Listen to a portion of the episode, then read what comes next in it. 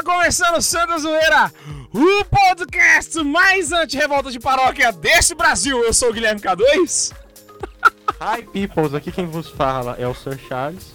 Eu sou o Ian. E eu, Tobias. E antes de começar o programa, eu queria que você fechasse seus olhos, meu irmão, e tivesse uma reflexão aqui comigo.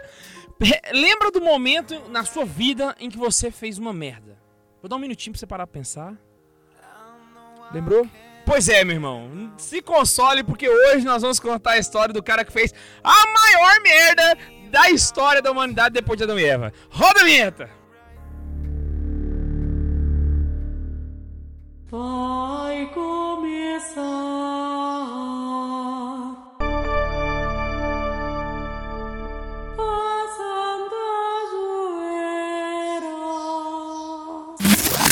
Hoje, nesse programa especial, vamos falar de Martinho Lutero. É um cara mamilas, um cara polêmico. É um cara que, com certeza, se estivesse vivo, ele ia no programa da Luciana Gimenez. Na verdade, eu acho que. Ele ia jujubar lá. Não, eu discordo. O Martin Lutero, ele nunca sairia do quarto dele e ficaria reclamando no- nos comentários do YouTube. Não concordo, lixo. O Martin Lutero é um troll da internet. Ele é um troll da internet. Quem, quem dessa bolosfera atual, assim, você acha que poderia ser o, o Lutero atual, assim? O cara que é tão babaca quanto e tão burro quanto. Cara, Tem, tem vários aí. mas, Vários. querendo ou não, é colocar. Porque são- eles são tão pequenininhos, são tão insignificantes. E o Lutero, embora. Ele fez um Ele fez uma cagada grande. monstruosa, né? Eu acho que ninguém con- conseguiria cagar do tamanho que ele cagou, velho. Ele, ele é tipo assim, ele é, ele é único Ele é na único. merda que ele fez. Ele, ele fundou a maior privada do mundo, assim, né? Foi uma coisa. Tanta merda que foi surgindo depois, sim. Ai, desgraça. Eu, eu- eu acho que pior do que o cara que faz uma merda sozinho é o cara que consegue fazer da merda uma reação em cadeia. E ele conseguiu fazer isso. É tipo a reação aretusa na montanha russa, né, É, velho? tipo assim, ele fez Um uma vai merda vomitando, e a tá merda dele ecoou, Só saca? que dele foi cagando. E, e, tipo assim, e, e deu eco na merda, saca? E aí foi, velho. E até hoje, nesse momento, agora, em algum Saca? lugar do mundo, tem alguém fazendo uma cagada igual a dele. Alguma igreja, Certeza. enquanto você, enquanto você tá Nesse em casa exato ouvindo esse momento- podcast, nesse exato momento, estão fundando uma igreja. Algum avivamento, Deus escondido, Igreja da Selg aí deve estar surgindo nesse momento. Fechou a frutaria da esquina, comprou seis cadeiras de plástico, uma mesa de boteca e colocou lá em cima o altar, começou a pregar. Ô, Glória! Uma vez, velho, eu confesso pra você, uma vez eu vi, eu, eu acho que era um meme na internet, eu não sei. eu- era uma parada que vinha tipo assim. O, o- o pastor tinha mudado de cidade, aí ele colocou a igreja pra vender, aí que falava assim: igreja à venda com 500 fiéis. Tá contando os caras igual contava camponês na É, Rússia, né? Ó, é. tenho tantas almas aqui junto à minha fazenda, compra. Não, é tipo assim, vendeu a igreja de porteira fechada, saca? não sei se o pessoal sabe a expressão, porteira fechada é quando você vende a fazenda com tudo que tem dentro, saca? Inclusive os bois, né? Exatamente. Mas beleza, vamos lá. Quem foi Martinho Lutero? Para o pessoal começar a se ambientalizar nessa, nessa cagada universal, né? Martinho Lutero nasceu em 1483 na Saxônia. Olha aí. Tobias, dá uma explicação histórica resumida assim. Em cento- um tweet. Resuma Martin Lutero em um tweet. Babaca. Na época não dava pra fazer o hashtag não seja babaca, porque senão a gente poderia ter dado um aviso pra ele, né? Seria Mas ele avisado. foi. O engraçado é que eu Na tava. verdade, babaca não. Deixa eu colocar isso aqui agora de uma forma mais séria. Ele não foi babaca, ele foi extremamente orgulhoso. Ele foi extremamente desobediente. E des... Vai. Eu tava- Desobediente, orgulho. Lúcifer. É, exatamente. Eu tava, eu tava vendo na. Tava lendo sobre a história dele e parece que desde pequenininho, por incrível que pareça, ele era um rapaz que tinha uma inteligência aguçada, sabe? E Sim, ele, sim. ele, ele era atinado pra, pra ser um cara muito inteligente na vida. Inclusive, desde pequeno, os pais e os professores dele já tinham percebido isso e já começaram a investir mais nele, assim, porque ele era um cara que. Ele era inteligente, mas que não soube ser sábio na vida. Faltou ali uma prudência, né? Mas também o cara foi mexer com, a, com as pior filosofia que tinha na época, que era. né, Tinha corrente ali com, com o pessoal da, da escola de Ockham ali, e só deu merda a partir dali, saca? O Lutero, a gente vai chegar nisso, mas já vou adiantar. O Lutero é o pai de todas as merdas que a gente vê hoje. Todas. Não só em questão de religião. É Não só. todas. Inclusive, na questão de falta de religião, eu coloco o Lutero como um dos mestres dessa questão de falta de religião e falta de Deus, Sim, né? sim. Não tem Deus, Cara, o Lutero também é. ajudou nessa cagada. E eu considero. né? Eu só não me lembro em qual livro, mas tem livro, tem passagens que o Nietzsche ele faz alguns elogios rápidos ao Lutero, assim, pela questão da sua, da sua revolta, sabe? Até Nietzsche faz um. Eles têm- elogio pro cara, né? Mas eu, eu, eu tava pensando disso pra trás, né, velho? Eu acho que a merda foi tão grande, mas foi tão grande que se ele pisasse na merda, a merda ficava com nojo, entendeu? mas. Vocês sabem alguma coisa sobre a infância dele, assim, pá, no começo? Não, Luterinho, Pequeno Lutero, né, com, a sua, pequeno com Luterinho. a sua lancheira do carrossel. É aquele cara que, você, que o pai olhava pra ele assim quando colocava no berço e falava, esse moleque vai fazer merda demais. Essa porra vai revoltar assim, eu acho que muito, esse, né? esse período da, da infância dele aí, essa coisa, né, é meio que obscura, assim. O pessoal que faz as grandes biografias dele lá, os puxa-saco atual dele, né? Ou seja, qualquer revolucionáriozinho babaca aí, tem essa ânsia pelo, pelo passado. Mas o, o que importa mais pra gente compreender ele seria o antes e o depois da reforma. O momento dele, quando ele entra no convento, quando ele começa seus estudos. É, Pois é, mas é logo aí na infância, né? E depois, sim, sim, mas tô falando da infância, é aquela coisa familiar e tal. Não questão. Mas quando ele entrou ali pro, pro convento, e que foi. Entrou justamente por uma cagada. Exatamente, eu, eu li que, tipo assim, ele tava fazendo uma viagem pra cidade de. O cara era um, um Como é que era o nome da cidade, morria de medo de raio. Os caras da saxão. Velho, o saxão, É, mano. ele, pensa, ele pensa um saxão viking bruto, daqueles de machado na mão, andando assim, escutava não, os relâmpagos. não era ele. Não era ele. Ele ia pra cidade de Erfurt, na Alemanha, não sei se pronuncia desse jeito. E aí, no meio da viagem, cara, começou a bater uma tempestade muito forte. E aí eu não sei Raio pra tudo quanto é lado. telado. E aí eu não sei que cargas d'água deu nesse menino. Como boa mocinha que era, ele tremeu nas bases, né? Falou assim, só a ajuda do céu pode me salvar, né? E Eu vou aí- fazer uma merda aqui. O que, que ele fez? Ele, ele parou pra rezar e colocou e fez uma promessa pra Santana, onde ele disse que se ele sobrevivesse a essa tempestade de açúcar como ele era, Não, não, não, não, não exagera tanto. O, o dado, pelo menos o, o livro que eu tenho aqui, ele diz que o, o raio chegou a cair perto do pé dele. A faísca. O raio, o raio quase acertou ele. então rolou um cagaço de verdade. Foi, um ca- foi- num cagaço. O raio quase caiu e ele falou: Não, mas isso aí de tempestade Não, sim. eu já passei por uns- umas paradas assim já. Eu poderia até contar umas histórias minhas de tempestade na jornada, por exemplo, Não, cheio de sim, para-raio sim. volta de mim. Mas não Mas é, é por tá, isso o- também, ele-. É. ele Eu já vi andando- tempestade de cair palco, como você tem no outro podcast.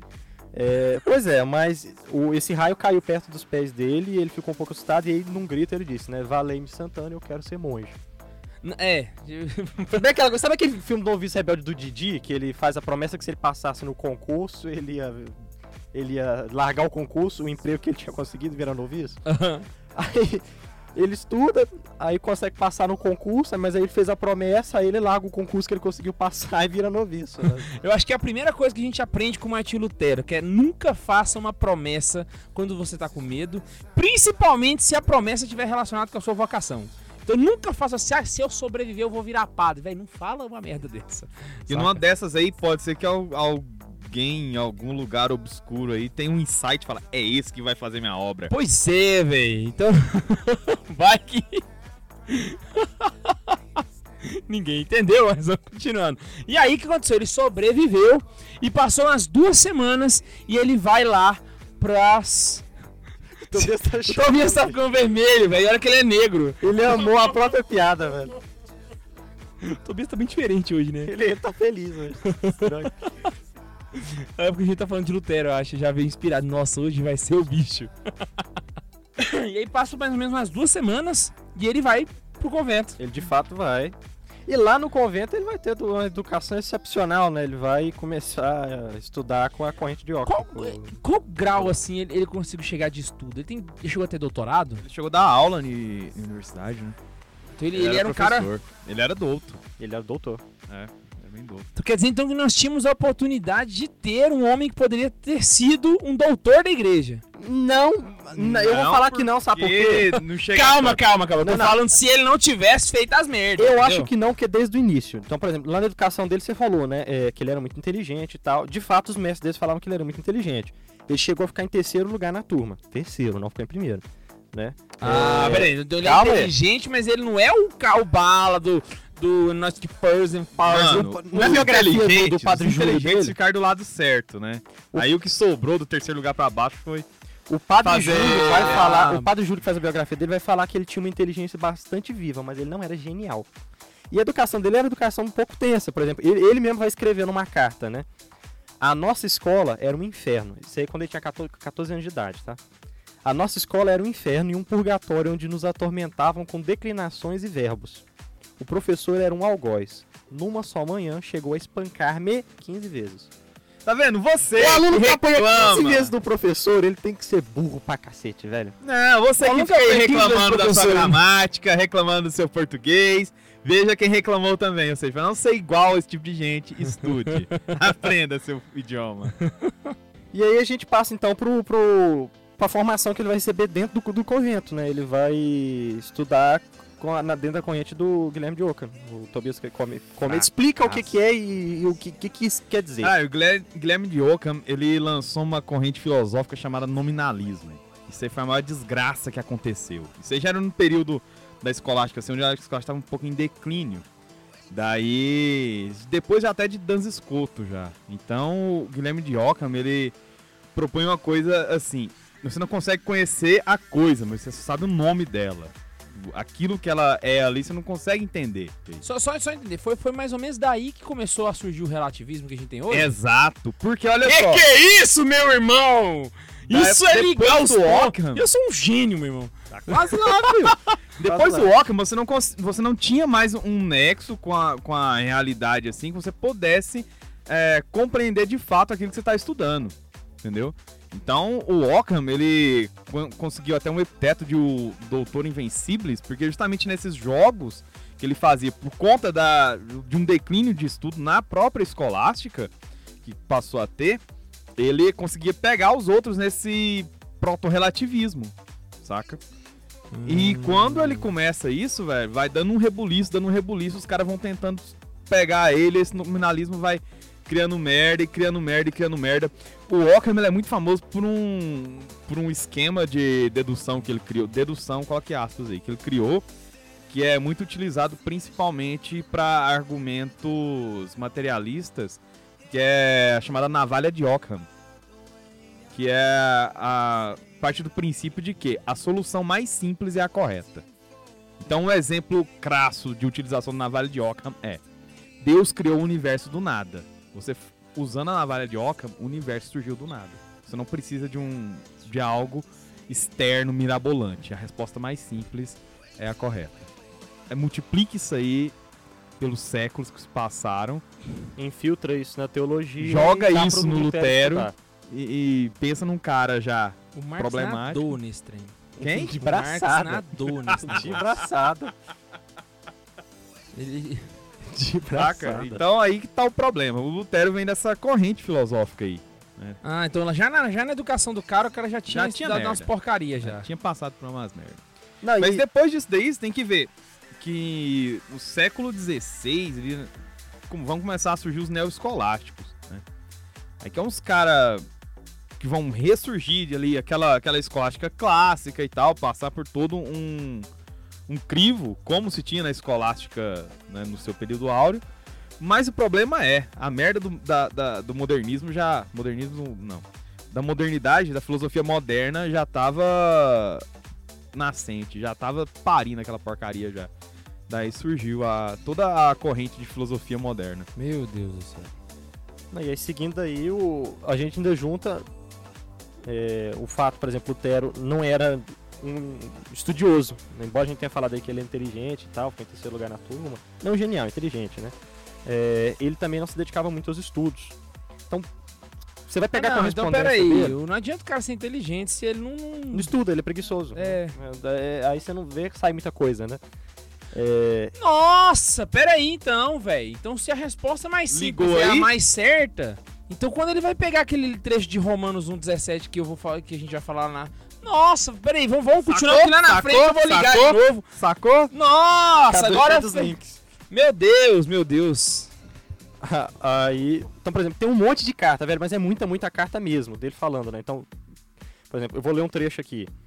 Aqui estou na ociosidade, insensível e endurecido, infelizmente, rezando pouco e em nada me importando com a igreja de Deus. Porque me abrasam os grandes ardores de minha carne indomada. Numa palavra, eu que queria, eu, eu que deveria ser fervoroso no espírito, sinto em minha carne a libidinagem, a preguiça, a ociosidade, a sonolência. Nessa solidão que prossego, que prossigo, afogo-me em pecados. Engraçado, porque quando eu tava vendo, estudando sobre essa parada, que falava que ele tinha um- Lu- Lutero, pra, pra quem não tá em casa aí, vamos, vamos explicar. Ele tinha um, um problema com as. Que é um problema que todo mundo tem, né? Ele tinha que lutar contra si mesmo pra se libertar dos pecados, desses, desses maus hábitos, né? Pra se tornar uma pessoa santa, como você que tá aí ouvindo, como eu, como o Ian, como qualquer. O Ian não, porque o Ian é perfeito, mas o. O Nevo. O Neiva, o Tobias. Tobias. Não, o Tobias é opressor também, não há necessidade. Mas muita, essa muita coisa-. É uma coisa comum, né? Tipo assim, todo mundo tem. Só que ele não sabia lidar com isso de jeito nenhum. Era um problema que ele tinha interno. E aí ele eu, era preguiçoso, ele não tinha vontade de lutar. eu ouvi falar isso, cara. Eu pensei, não, será que o pessoal tá tentando queimar o filme dele? Só que ele mesmo Ele falava fala. isso, velho. Tipo assim. Mas aí pra você ver, em outra carta dele, uma carta que ele manda pro, pro Melarton, Ah, Melacton. uma carta de 1521, né? Ele solta uma máxima que é, que é repetida em vários. Não, não ipsilíteres, mas o, o espírito dessa sentença ficou no, no, no pensamento luterano, né? Que é aquela assim: seja um pecador e peque fortemente, mas creia e se alegre em Cristo mais fortemente ainda. Ou seja, não precisa fazer nada, você vai aí crer, você vai pecar do jeito que você quiser e tá beleza. No final das contas, sola fidei. Linkou aí com aquilo que você falou do mais fácil. Não, Não, mas você vai ver aqui. Porque é o seguinte, a... nesse problema que ele tinha de tentar lutar contra si mesmo e não conseguir, ele teve uma ideia brilhante, que ao invés dele mudar a si mesmo, ele mudou a teologia na qual ele vivia. Ele achou um versículo, pá, que eu citei aqui no quadro atrás, né, que eu vou ler pra vocês. É, o versículo fala assim, é uma carta de São Paulo aos Romanos, ele fala: Porque nele se revela a justiça de Deus, que se obtém pela fé e conduz à fé, como está escrito. Aí termina: O justo viverá pela fé. Isso é baseado num trecho de Abacuque 2, versículo 4, que diz: Eis que sucumbe o que não tem alma íntegra, mas o justo vive por sua fidelidade. Ou seja, ele entendeu nessa parada, baseado nesse negócio que o mais simples é o verdade, que simplesmente você ser fiel, acreditar e amar, você pode pecar a rodo, meu jovem. Você pode ficar de buenas, porque Deus não vai limpar os seus pecados, ele vai só cobrir, ele vai só jogar um. Jogar um véuzinho assim em cima, ó meu filho, você é fudido mesmo, então vou jogar uns paninhos em cima de você aí e já era. Não, a respeito disso, eu fiz uma anotação aqui. que o que o Lutero fez, ele fez foi transformar o cristianismo num disfarce só. Transformou em uma máscara, assim, que agora tampa a sua cara, né? Isso daí eu, eu não, não foi ideia minha, não. Eu só fiz essa anotação porque eu peguei isso em um link do, do padre Paulo Ricardo, né? Exatamente, ele fala o seguinte, quer ver? O cristianismo deixava de ser a religião da santidade para se tornar um disfarce sutil, uma máscara para cobrir as faltas do homem. E isso é Por terrível, isso porque que toda aquela sociedade europeia dos países protestantes, ela vai ser algo que parece muito com uma fachada.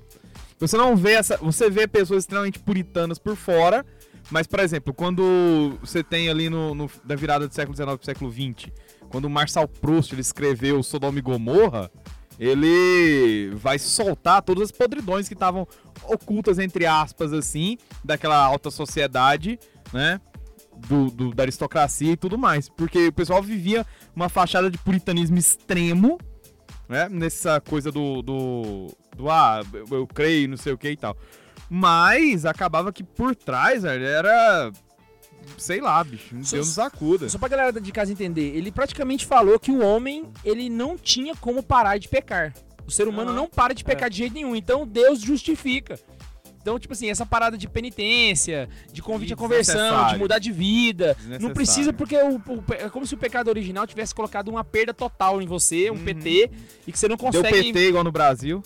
É, Nossa senhora. Saca? E, e aí, tipo, não tem volta. Então, já que não tem volta, você pode continuar pecando desde que você É, seja fiel e ame, e Acredita ame. ali, ama aí. e- fa- É aquele O negócio que não é fracassado, né? Aquele negócio fracassado que pra não ter resultados bons transformam todos em fracassados. Né? Se ele não pode ser santo, então ninguém não pode, né? Agora todo mundo é fracassado e ninguém não pode. E o que eu acho engraçado é porque se você for ver, por exemplo, a história de São Francisco de Assis, ela se assemelha muito com a história de Lutero. Vou explicar. Uhum. Só que a reação Eu que sei, eles eu tiveram gosto de usar esse, exemplo. foram muito distintas, porque São Francisco ele tinha uma libido terrível por causa da vida passada que ele tinha, a ponto de se jogar na neve nu pra conseguir libertar de suas, de suas tentações. Imagina só o nível de tentação que esse cara sofria. E ele também sofreu por parte uma certa, entre aspas aqui, só o pessoal poder entender, uma certa perseguição da igreja quando tentaram queimar a igreja que ele estava construindo lá em Assis. Só que, para pra pensar, quando eles botam fogo na igreja, a primeira coisa que São Francisco olha, ele, ele, ele olha e pensa, o que, que eu tô fazendo de errado? eu vou conversar com o Papa. Presta atenção na atitude de São Francisco. O que eu estou fazendo de errado? E aí ele vai a Roma para conversar com o Romano Pontífice. Sempre São Francisco se colocava como errado da situação. E sempre por se colocar errado, ele sempre se corrigia e se tornou santo. Lutero fez o contrário, saca? Ele é o Papa que tá errado, não sou eu. Isso saca? me lembra aquela frase, acho que de Madre Teresa, né? É, Madre, o que, que a senhora pode fazer pra melhorar a igreja? O que, a senhora acha que pode mudar na igreja pra melhorar? Bom, que pode mudar na igreja pra melhorar primeiro eu e depois você, e aí sucessivamente, né? Exatamente, o santo ele pensa. melhorar sou eu, né? O Lutero ele teve exatamente o. Ele é um. Cara, ele, ele o viveu, inverso da santidade, ele é o avesso da santidade, saca? ele E as viveu muito mais coisas Foi que, que isso. Por exemplo, uma das coisas que ele reclamava, e com razão, era uma, uma coisa também que São Francisco de Assis reclamou e com razão, era do comportamento do clero. Exatamente. Ambos reclamavam disso. Até porque os dois, vamos combinar, né? Tipo assim, naque... E um, ao invés de, de funda, separar e casar, e, e- e- o outro resolveu falar: não, vou largar tudo isso aqui, eu vou viver pobre. Se eu, eu preciso melhorar isso que tá ali. Então eu começo aqui minha, com meus amigos mendicantes aqui. E depois vieram outros, mais outros. O cara não, ele separa e vai viver nas boas lá com os príncipes da Alemanha. E é bom você ver o contexto, porque hoje em dia, né, se passou cinco anos, tipo assim, a gente tá em 2016, 2011, é antiguíssimo, né, por causa da revolu- revolução tecnológica e tal. Naquela época, velho, 200 anos, quem vivia em 1400, 1500, vivia quase igual quem vivia em 1200. A, a vida era muito parecida. Então, se você for ver, por exemplo, a vida de São Francisco e de Lutero, as realidades Há eram muito próximas, ou não? Tô errado. Bom, 1500 os caras já tinham encontrado a América. Era um mundo diferente. Ah, sim, sim. É, é um fator que, que, que altera. Mas se você for ver, por exemplo, o cotidiano, o, o ritmo de vida das pessoas. Depende do lugar. No campo, sim, mas na cidade já estavam. coisas. Então eu falei merda. Já O que- o que- de período o que é de errado comigo crescimento na nesse podcast? cidade. O que, é errado, o que é de errado comigo nesse. O que é de errado nesse podcast? Primeiro eu, depois vocês. Começa assim. Primeiro eu faço a merda aqui, depois eu relembro aqui ah, da irmã levando coxa lá atrás. É sempre assim. Vai- As merdas vão só somando. Mas só pra, pra encerrar. Pegando essa ideia de que se você tá com Jesus, você pode continuar pecando, isso explica, por exemplo, a mentalidade do Edir Macedo. Que ele é dono de uma televisão que passa fazenda, mulherzada e, e é Putaria. putaria e pá. Só que eu sou pastor, saca? E eu sou dono da TV com uma Record que passa uma porrada de coisa que não tem nada a ver com cristianismo. Eu apoio o aborto. E o pessoal fala assim: ah, isso é hipocrisia. Véi, eu posso até. Eu vou até dizer uma coisa pra vocês, e eu, eu acho que vocês concordam comigo. No ponto de vista do Edir Macedo, ele não está sendo hipócrita. Não, porque, Porque o ele mundo gira em acredita torno nisso. dele, né? É um biguinho, meu biguinho, meu biguinho. Mas, tipo assim, ele acredita nisso, que ele pode ter a TV que se ele tá na igreja, tá de boa, saca? Então, partindo de que as regras, partindo da cabeça do Edir Macedo, ele não é um hipócrita. Ah, Não existe peso na consciência dele no, no que ele faz. E aí você pode ir jogando isso aí pra vários outros pastores que você. Saca? Aí está o problema de toda reforma. Porque vindo com. Já jogar esse. esse O Neiva. treta aqui. O já. Neiva já tá assim, ó. O roteiro, seus Ó, infeliz! Tobias caga O roteiro. roteiro, velho, toda vez. O roteiro. O programa Ai, fica mega ai, difícil de escutar, Tobias. Cara, se ficar difícil escutar, você vai e volta aí e já era.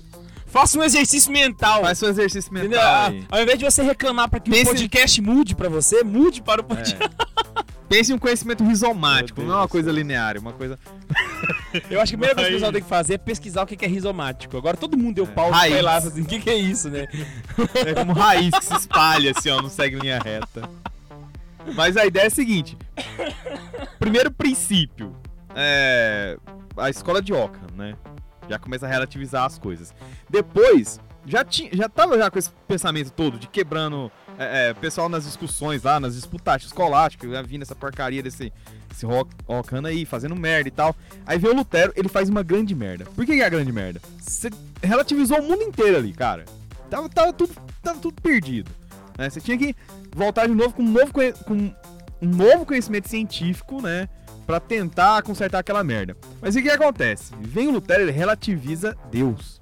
Por quê? Porque olha só, você tinha a Igreja Católica. Tudo bem, tem o problema lá com o Oriente, mas isso é um problema político. Não, é, o, A Igreja é bom diferenciar, ainda... porque no caso da- da- do Oriente, Sim, é ortodoxia... extremamente, simplesmente de hierarquia É. de, de política. Hierarquia Aqui foi política. doutrina, velho. Aqui foi Sim. muito mais... Aí que relativizou a coisa. O, o- entre Oriente e Ocidente havia pouquíssima relativiza... há umas diferenças substanciais, mas que não mexem no seio da doutrina. Isso que diferencia um cismático de um herege. Isso. Os ortodoxos não são hereges. Não. Mas. os Por isso que eu protestantes- adoro os ícones.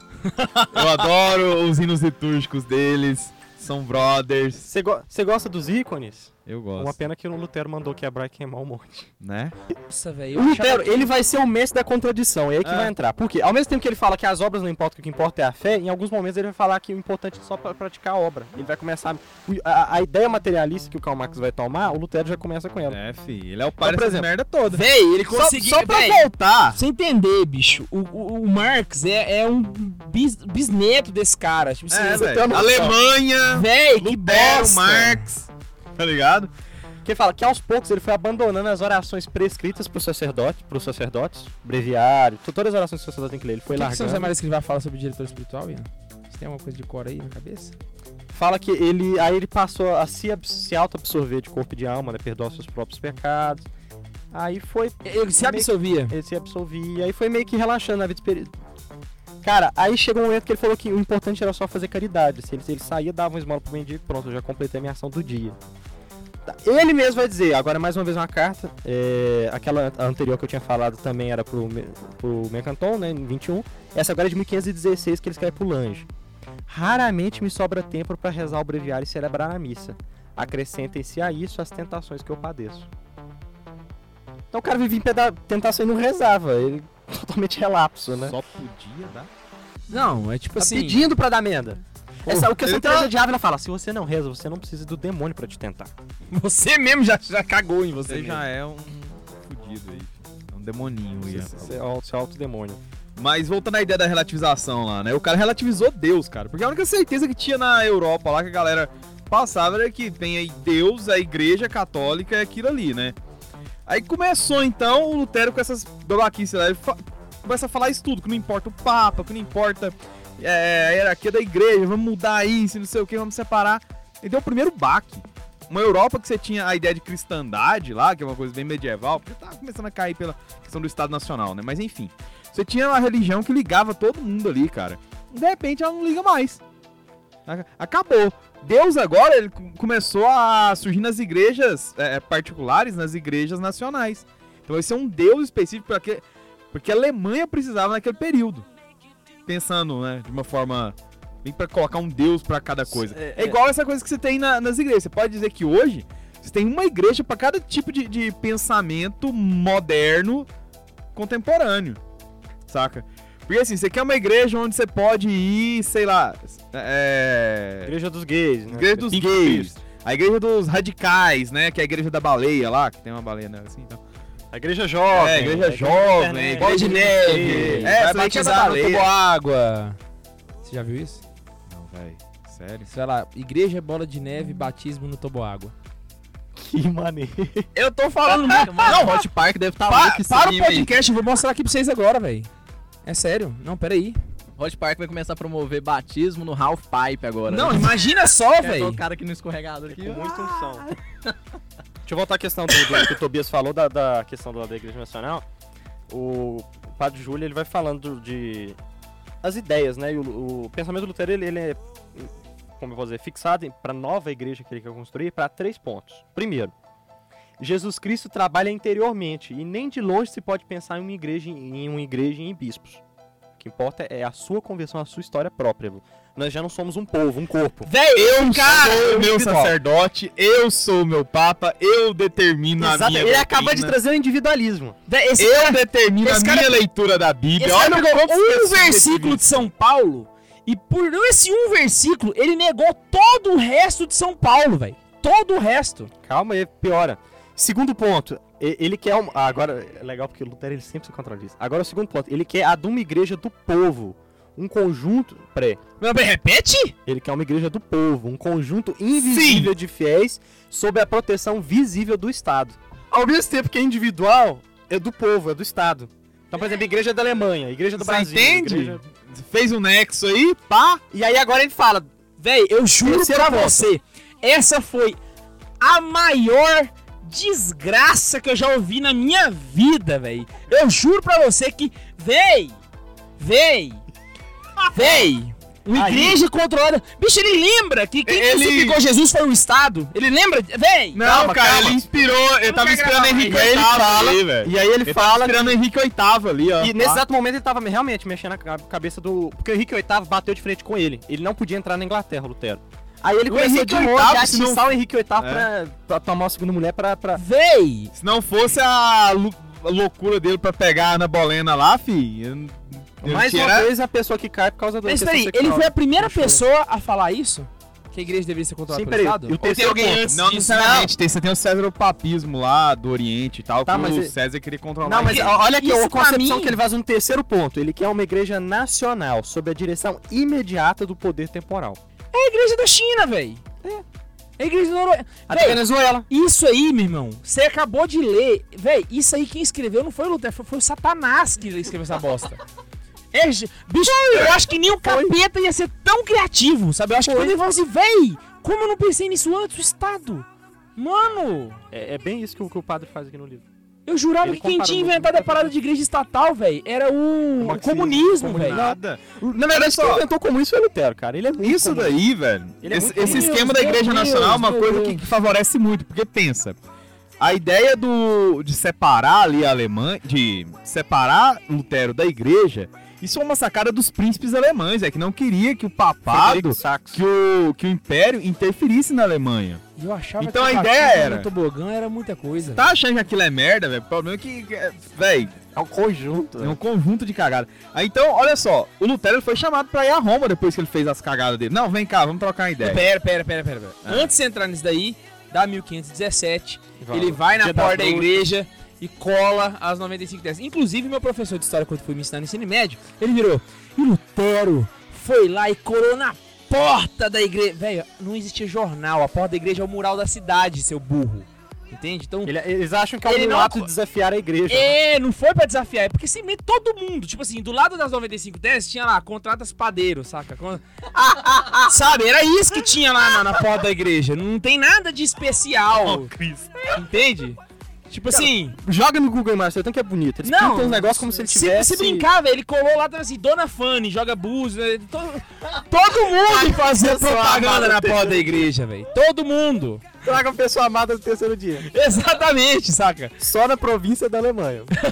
vendo chácara 5 mil metros. É isso que tava em volta das 95 10. Porque, não, como não tinha jornal, só pra poder esclarecer isso aí, pra quem fica falando que ele era. o Era um cara. lugar de centro da cidade, a galera ia ver ele em qualquer momento. a igreja exatamente ficava no meio da É. cidade, né? Ela era... Ah, Até hoje, né? Vai no interior, se você mora no interior, você deve perceber. é assim. Ouro Verde, Ouro Verde aí tá até. Até as cidades maiores, se você olhar o núcleo principal dela... Nápoles, velho. A gente Nós tá do lado da igreja de Santana é. aqui. Ah, e- Começou ao redor, A cidade, inclusive, surge, né? em A da Nápoles igreja. surgiu em volta da igreja, mas continuando, vai lá. Aí ele colocou as 95 teses. E começou a dar discussão, né? Porque começaram a falar, pô, o cara lá na Alemanha tá fazendo merda lá, ó. Tá... Não, chama o cara pra vir aqui, Eu vamos. acho o pessoal, velho. Imagina só o pessoal passando na porta. Aí ele Lendo chega na lá, 95 teses. Aí alguém lê. Eu acho que naquela época, naquele, naquele contexto, o pessoal deve ter lido e fez assim.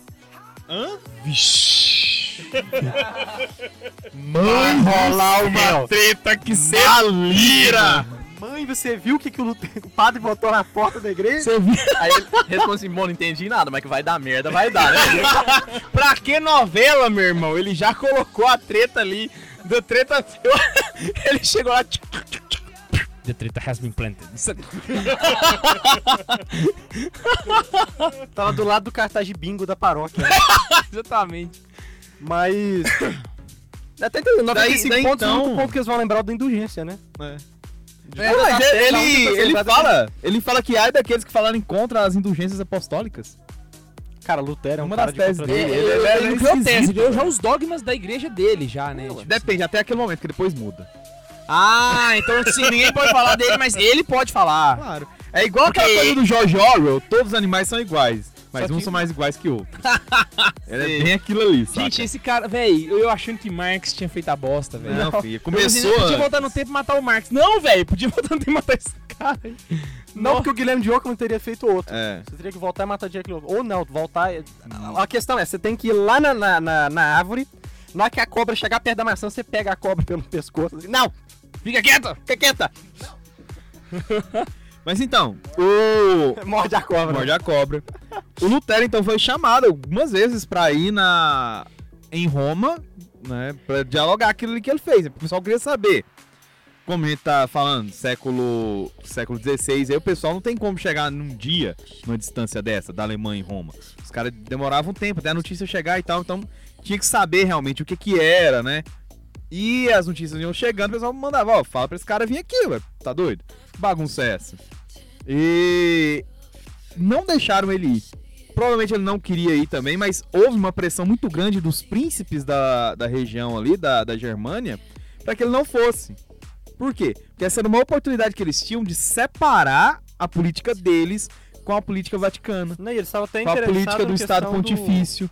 Com Tinha a- muita terra que era da igreja. Tinha né? muita terra da igreja, que eles queriam pegar. vai catar a terra. Entendeu? Então a ideia de separar aí que entra a questão da igreja do Estado. A igreja do Estado ela vai responder àquele povo no- naquilo que aquele povo quer. Por isso que deu certo ali o calvinismo na Suíça. É a igreja à la carte. É a igreja à la carte. Né? Por isso que dá certo o calvinismo, o luteranismo na Finlândia. Por isso que deu certo a igreja Anglicana. anglicana. Por isso que dá certo essas, essas igrejas de esquina aí, porque vai cada um de um tipo, não sei o quê. É Por tipo isso que dá assim- certo o batismo no tobogã. É coisa assim, tipo assim, por exemplo, no meu bairro tem é, Assembleia do, sei lá, do Cuspe do Autismo, aí tá, Ministério Boa Vista, é a igreja do bairro. Você acaba tendo uma, um cardápio e você fala assim, eu gosto de presbiterianismo renovado. É. Não, eu gosto de, de Eu gosto da Macedo. Assembleia de Deus, mas eu- a mulher pensa, né? Eu gosto da Assembleia de Deus, mas eu não. Eu gosto de me depilar, porque eu não quero ficar parecendo macaco. E eu acho engraçado, me, pare- me confundir com a feminista. Sempre então eu vou a pra uma galera Assembleia de Deus Dos depiladores, assim. que depila. sempre a É, galera você fala o acha? seguinte, ah, mas você tem que ver também, e aí eu vou já pra, pra dar aquela cartada final, né? Você tem que ver também, eu vou incorporar aqui a esquerdinha, né? Não, Tobias, mas você tem que ver também que se o Papa chamou ele pra Roma, de certo queria queimar ele na fogueira. Se eu, se fosse ele, não tinha ido. Mas você tem que lembrar também que Leão X, que era o Papa na época, quando chamou ele pra conversar, o Papa havia considerado cerca de 40 teses das 95. Ele não tava de tão errado, a questão foi a falta de humildade. Exatamente. Ou seja, ele o Papa tinha aceitado quase metade das teses. E pediu pra conversar com ele. A parada foi desobediência mesmo, velho. A parada Era foi realmente. poder, O clero, ele o clero tá zoando é as poder, coisas. poder então mesmo o que tá ele queria. Sim. Tá, o que que tá rolando? Tá rolando? Tem gente vendendo indulgência aí? Isso é errado, vamos conversar sobre isso. Porque o cara fala, ah, o Papa mandou vender indulgência lá, fi. O Papa não conseguia controlar, o cara saía da Itália, ele Não, já e tava outra lascado, coisa também, velho. mesmo depois dessa merda inteira, a igreja ainda convoca o Concílio de Trento pra rever toda a doutrina dele. Não falei antes da hora, né, velho? Já solta, já solta, já Pra deu rever toda a doutrina dela do zero. Tipo assim, ela passou um pente fino na doutrina inteira. Porque os caras, olha só, a igreja ainda se deu o trabalho de pensar.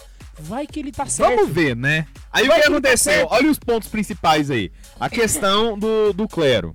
O que que tá rolando com o clero? Tá certo ou não tá? Aí vai ver.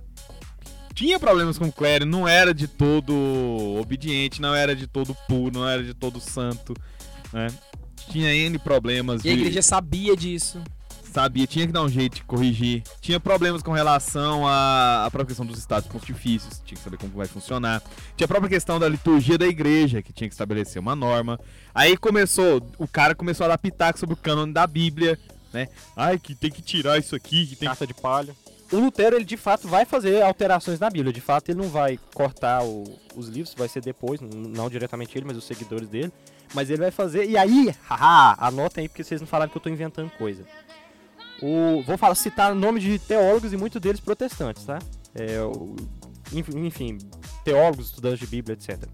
O Jerônimo Enser, aí caguei também se eu tô pronunciando corretamente, ele vai dizer que o Lutero chegou a fazer mais de 1.400 falsificações, trocar palavras, mudar coisas da Bíblia. 1.400. O João Dietenberger... Esse cara é protestante que disse isso? É. Véi. protestante. Você tá só protestante. O João Dietenberger, ele vai... Que é Peraí, contemporâneo Só do Lutero. continuar, véi. Eu juro pra vocês que se eu fosse protestante e ouvisse de um protestante que o Martim Lutero mexeu mais de 400, 1400 vezes. Véi, eu. Véi, Não, mas aí você não é tem como você lado com Lutero. sendo cara. Mas sendo eu sou véi. com Lutero, aí, daí eu vou... Pego a corrente do Calvino. É, ué. Calma aí, deixa eu terminar. O João Dietenberger, que é contemporâneo do Lutero, ele, diz que, ele, ele disse a seguinte frase: O que Lutero não quer, ele o suprime na Bíblia. o que se ajusta com o, que, o, o seu querer, ele o ajunta, em prova de seus erros.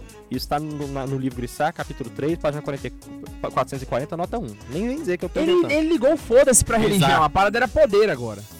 O Ligou von o Marnix, Claro! o Philips von Marnix, ele vai escrever de todas as traduções em uso nas igrejas protestantes, nenhuma existe que se afaste tanto do texto original como a de Lutero. Ele vai dizer isso em Tuembergen Theol, é o livro dele, no capítulo Então- Quarta em página 1840. Calma aí, só pra dar um tempo. Então, Ah, quando 1400. falarem que foi uma vantagem Lutero ter traduzido a Bíblia para o vernáculo, mande quem se vangloriar de escalar a boca, porque ele adulterou o texto sagrado. O Jerônimo falou 1400, né? Pois é, mas o Josias Bunsen, ele vai dizer que são 3 mil falsificações da Bíblia. E ele vai intitular todas elas e vai falar de todas elas no livro. é, na verdade, é do, é, o os nomes são tão complicados. Nipold. É o livro é de mil- 1868, capítulo 3, página 183. Olha, se tiver algum evangélico aí ouvindo agora, meu irmão, queria que você botasse a mão na sua consciência e pensasse no que, que você tá fazendo da sua vida.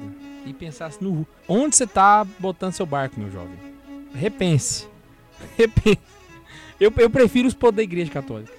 Mas do- porque mesmo com os podres, ah, vendeu isso, ah, queimou não sei quem, mas a doutrina tá quieta. Mano, na minha igreja tem um monte de santo, nessas aí sai o quê? Eu, eu pensei que até agora a gente não falou, a gente tá falando hoje explicitamente sobre a revoltinha de paróquia, né, velho? Isso tá na minha cabeça desde o começo aqui, velho. Quem não ouviu aí, escuta o podcast, Podcast das mulheres macho lá. é, que você vai Das entender. mulheres machas, É o melhor podcast ever.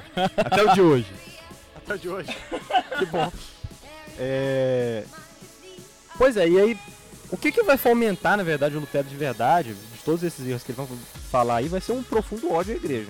Ah, tem um trecho que o Daniel Rups ele fala sobre isso. Daniel Rups fala o seguinte: Lutero não ser intensamente dominado pelo sentimento do pecado. E aí na outra página ele fala: os pensamentos hediondos, o ódio a Deus, a blasfêmia, o desespero, eis a grandes, as grandes tentações que Lutero tinha. E ele vai chegar. E, e, cara, ele tinha um ódio muito, muito forte. Isso aí Sobretudo um é ódio Daniel muito forte ao. no- a igreja da Renascença e da Reforma. Volume 1. Que, que isso, véi? Você sabe de cor! Sei, esse é o primeiro dos 10 vídeos que eu ganhei. Nossa senhora, velho! Ele é o quarto da série, verdade mesmo, é o bicho. quarto da série, mas é o primeiro volume que fala da Renascença da Reforma. Vai lá. Vocês verem, né? É, o cara, o Lutero, ele é profundamente marcado por um ódio à igreja. Na verdade, o que vai movimentar ele é um ódio em papam, né? É é a grande herança, na verdade, que o Lutero vai trazer para todos os protestantes, né? Isso, na verdade, é a partir daí que você vê quem é filhinho do Lutero e quem não é. é. é a herança que o papai passa, a marca de nascença. O profundo ódio ao Papa. Um ódio à igreja. Porque o Papa é a pessoa com da aquele igreja. jovem lá na Jornada Mundial, né, velho? Sou evangélico, mas amo você. Passou seis meses e tava lá comungando, menino. Ele perdeu. Cara, ele Se você é perdeu. evangélico, você não odeia o Papa, meu querido. Queria te Você perdeu a você não é essência, né? evangélico. do protestantismo. Você perdeu- Prepara! Agora, ao contrário, se você é católico e tem problemas com o Papa, eu tenho uma péssima notícia pra você. E- Eita, nós. Tarde, trades. Pois é, mas o, o Lutero tem do- duas frases célebres dele, que a primeira vai ser Pestis eram vivens, morens ero mors tua papa. Ou seja, em, tu, em vida eu era a tua peste, morrendo eu seria a tua morte, ó papa. Ele fala quando no leite morte. E ele despede dos filhos dele, não é? Dizendo, Deus vos encham de suas bênçãos e de ódio ao papa. Tem Essa é uma, uma biografia dele, que é uma biografia Cara, é do... cheio de ódio papa, velho, é um hater. Ele é, Ele é um troll, velho. Gente, o Lutero ele é um troll de internet. Eu é acho que quando ele for excomungado, ele deve ter colocado lá pro Papa, né? Menos um seguidor. Mas olha lá, falando do ódio dele aí ao Papa, né? Tem uma biografia do Lutero, uma biografia francesa. Martin Luther, La Vie et le Son Ouvre. Eu não sei se é assim que fala direito, já era, procura na internet. É de Hartmann Grison. Ele fala assim: nós condenamos os ladrões à forca, os assaltantes ao cadafalso, os hereges à fogueira, veja ele também condenava os hereges à fogueira, viu? É... Ah, Por então que não também recorrer- botava uma galera na fogueira? Mano, vou falar do Ana Batista loguinho, aguenta a mão. Por que nós recorremos com todas as nossas armas contra esses doutores da perdição, esses cardeais, esses papas, toda essa sequela da Sodoma Romana que não para de corromper a igreja de Deus? Por que não lavarmos nossas mãos no seu sangue? Gente, os comunistas parecem mais com Lutero do que com Marx. Demais, você não faz E ideia. os evangélicos parecem menos com Lutero do que os comunistas, sabe? Tipo assim, eu acho que os crentes de hoje são os comunistas. os de verdade, assim, os, os, os evangé- os protestantes na essência mesmo são. Comunista. É o pessoal. Cara, Lutero vai. Vamos agora comentar rápido aqui alguns dos erros que o Lutero vai trazer. Pensamento errado. Tanto que erro é coisa que só tá. Hum, tá esquisito, né? Por exemplo, Além do tô com fome, daí pra frente tudo foi merda de pensamento dele. Os pensamentos errados do Lutero. Tô com fome, tá, esse passa. Agora o resto é tudo merda, né, merda, merda, merda. ele fala. é, Ele tinha um problema muito sério com ciência. Então, é, no mesmo tempo que é, o, o protestantismo, ele tinha todo um problema com ciência, com progresso. Eles consideravam algo demoníaco. Então, o Calvino vai mandar queimar vivo o Miguel Servet, que acabava de descobrir a circulação pulmonar. Tá, tá vendo?